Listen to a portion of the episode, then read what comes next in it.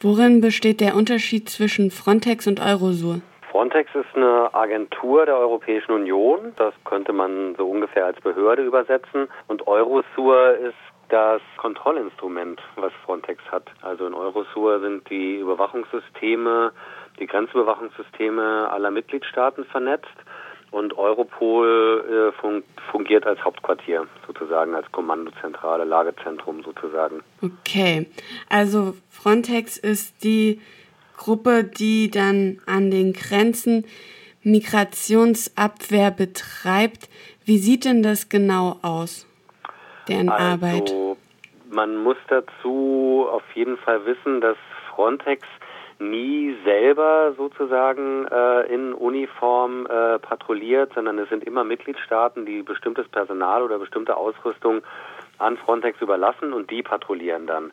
Also im Moment ist es noch nicht so, dass Frontex äh, selber äh, quasi aktiv werden kann, sondern Frontex ist quasi die koordinierende Behörde für solche Einsätze. Und dann gibt es eben Einsätze auf See, Einsätze an Land und dann wird abgefragt, welche Mitgliedstaaten eben was da zur Verfügung stellen können. Deutschland ähm, spendiert zum Beispiel meistens, also leiht aus, meistens Hubschrauber der Bundespolizei, Nachtsichtgeräte, Spürhunde, solche Geschichten. Und dann gibt es immer einen Mitgliedstaat, der die Operation leitet. Das ist gewöhnlich Italien oder Griechenland, weil da die meisten Operationen stattfinden. Die sind dann eben entweder auf See oder an Land unterwegs und versuchen Migrantinnen und Migranten beim äh, undokumentierten Grenzübertritt aufzuspüren. Da wären wir genau bei dem Punkt, der Grenzübertritt. Vor wenigen Wochen war ja das Thema Nummer eins der 25-jährige Mauerfall. Ich rede davon, weil da war ich auch mal an dieser Mauer gewesen in Berlin, so habe ich es da auch irgendwie mal hingeschafft und da kann man sich ja noch Teile der Ma Mauer anschauen, also wo eine Grenze in einem Land oder zwischen zwei Ländern gezogen wurden. Und das war eine einfache Steinmauer. Wie sehen die Grenzen an der EU aus? Also die EU-Außengrenzen sind in der Regel unauffällig. Das kommt natürlich von Mitgliedstaat zu Mitgliedstaat unterschiedlich. Also erstmal an den Küsten stehen natürlich keine Zäune, sondern gewöhnliche Strände. Und an den Landaußengrenzen ist es halt, also in der Regel kriegst du das auch nicht mit, äh, wenn du eine Grenze übertrittst, äh, im Wald, äh, auf dem Land. Es gibt aber auch Gegenden, die so als Hotspots bekannt sind, also wo so zentrale Migrationsrouten gewöhnlich langlaufen, die extrem gesichert sind. Also das, was im Moment am meisten Schlagzeilen macht, sind die Zaunanlagen da in Nordafrika, wo Spanien diese zwei Exklaven hat, Ceuta und Melilla wo, in, wo jetzt schon quasi drei Reihen von äh, Sperrzäunen, die Meter hoch sind und noch mit zusätzlichen Features gesichert, so ein Überkletterschutz, der dann äh, runterklappt etc., diversen Warnanlagen. Das ist, wenn man so will, die am meisten hochgerüstete Grenzanlage. Dann gibt es aber zum Beispiel auch in Bulgarien äh, einen Zaun, der zur Türkei, ähm, zur Grenze, an der Grenze mit der Türkei versucht eben die Migration zu verhindern. Griechenland hat sowas auch gebaut, auch an der Landgrenze zur Türkei. Und man könnte sagen, äh, dass das zunimmt. Jetzt hatten wir die Grenzen ein wenig beleuchtet. Wenn man es jetzt über diese Grenzen geschafft hat und auch an den Kontrollen vorbeigekommen ist, wie sieht dann die Kontrolle von geflüchteten Menschen innerhalb Deutschlands aus? Da gab es ja vor auch äh, vor einigen Wochen diese Riesenaktion Mos Majorum, wo ganze Polizeikommandos eingesetzt wurden, um Menschen ohne Aufenthaltsgenehmigung ausfindig zu machen. Wie sieht es im Land aus mit der Verfolgung von Menschen mit Migrationshintergrund? Ja, das ist das, was ich meinte, quasi die Migrationskontrolle innerhalb der Europäischen Union, die also auch immer mehr verschärft wird. Also eigentlich steht im Schengener Grenzkodex Freizügigkeit für alle Personen, also nicht nur für EU-Staatsangehörige, sondern alle Personen innerhalb der EU können sich frei bewegen. Da gibt es dann aber sogenannte Ausgleichsmaßnahmen, das sind, äh, wenn man so will, Einschränkungen.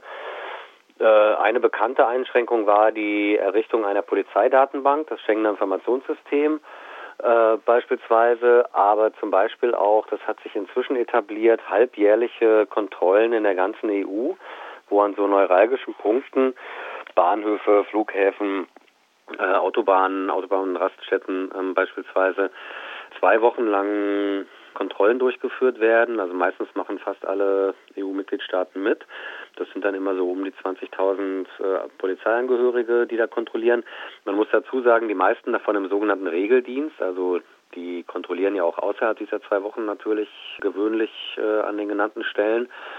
Neu aber ist, dass diesen Schwerpunkt, äh, also in diesen Kontrollen Schwerpunktmaßnahmen hinzukommen. Also dann wird gesagt, so dieser Nachtzug interessiert uns jetzt besonders. Da wollen wir jetzt sozusagen jeden Abend mal präsent sein.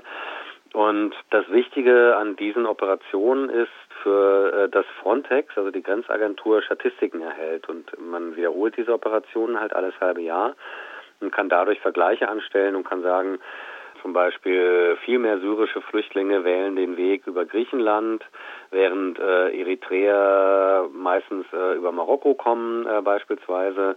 Oder die einen sind eher an Flughäfen anzutreffen, die anderen wählen eher die Bahn, also dass man so quasi Statistiken erstellen kann, um daraus dann wieder neue Kontrollmaßnahmen abzuleiten. Du hattest jetzt zusammenfassend berichtet, dass zum einen sich an den EU-Außengrenzen eine Aufrüstung der Sicherheit mittlerweile begibt und aber auch die Migrationsabwehr, den Begriff hattest du da verwendet, den ich sehr passend finde. Ja, das hört sich alles nicht sonderlich nach einem humanen Umgang mit Menschen an. Welche Veränderung würdest du dir in der Flüchtlingspolitik wünschen oder welche Veränderung ist notwendig, um eben geflüchtete Menschen human zu behandeln. Dass da Veränderungen anstehen, das ist ja inzwischen, also inzwischen hat das ja auch den Mainstream erreicht. Es ist ganz klar, dass, äh, dass es auf dem Mittelmeer beispielsweise eine humanitäre Katastrophe ist. Ich würde mir wünschen, dass die generelle Betrachtung dieses Phänomens nicht mehr unter sicherheitspolitischen Aspekten erfolgt, sondern eben unter menschenrechtlichen Aspekten beispielsweise. Es gibt allerhand Vorschläge, wie man diese Migrationskontrolle noch schärfer machen kann, äh, wie man die Leute noch schneller zurückschaffen kann dass man sogar Polizeiposten in Tunesien und, oder in Libyen einrichtet, wo die EU-Polizei, also das muss man sich mal vorstellen, das ist ein ernster Vorschlag, der gerade kursiert, schon die Leute an der Abfahrt hindert äh, beispielsweise. Also ich würde mir wünschen, dass solche sicherheitsfanatischen Vorschläge, Betrachtungsweisen einfach äh, zugunsten humanerer Vorschläge weichen. Also Österreich hat so einen Vorschlag gemacht beispielsweise, also dass man äh, viel mehr eben über die Aufnahme von Flüchtlingen reden muss, auch über die gerechte Verteilung, also was natürlich total ungerecht ist, dass jene Länder, die an den Hauptrouten liegen, das ist natürlich äh, logischerweise Griechenland und Italien, damit auch alleingelassen werden, weil es eine Richtlinie gibt in der EU, die sagt, Flüchtlinge müssen dort bleiben, wo sie in die EU eingereist sind. Äh, und dort, wenn sie Asyl beantragen, auf, den, auf die Entscheidung des Antrags warten. Äh, das heißt natürlich, dass äh, überproportional, also mit großem Abstand, eben Flüchtlinge in Griechenland und in Italien bleiben. Und da muss einfach fair umverteilt werden, die Verantwortung und die Kosten. Eine faire Umver äh, Umverteilung der Verantwortung und Kosten mit der Situation von geflüchteten Menschen, das könnte oder das ist mehr die Aufgabe der Regierung und der großen Politik. Was kann man aber als kleinpolitischer Mensch machen, wenn man Flüchtlingen helfen möchte? Also ich lebe in Berlin, da passiert eine ganze Menge. Seit äh, über zwei Jahren sind hier Flüchtlinge extrem sichtbar geworden im öffentlichen Raum. Die kämpfen selber für sich und die sagen halt, Leute, wenn ihr was tun wollt, unterstützt unseren Kampf und unterstützt eben uns und äh, kocht nicht euer eigenes Süppchen, äh, wo wir dann nur Dekoration sind oder sowas, sondern helft uns quasi äh, dabei, sichtbarer zu werden. Äh, und das passiert hier auch. Also ähm, was übrigens auch passiert ist, äh, dass viele Leute eben auch unterkommen äh, innerhalb von linken Zusammenhängen, also unterstützt werden, äh, finanziell oder eben auch mit Wohnungen äh, solche Geschichten und sich in die ganzen Debatten einzubringen, äh, beispielsweise würde ich sagen, also diese Sachen zu verfolgen und die Möglichkeiten zu nutzen, diese Leute zu treffen, also mit denen quasi zusammen äh, zu diskutieren äh, oder Aktionen zu machen beispielsweise.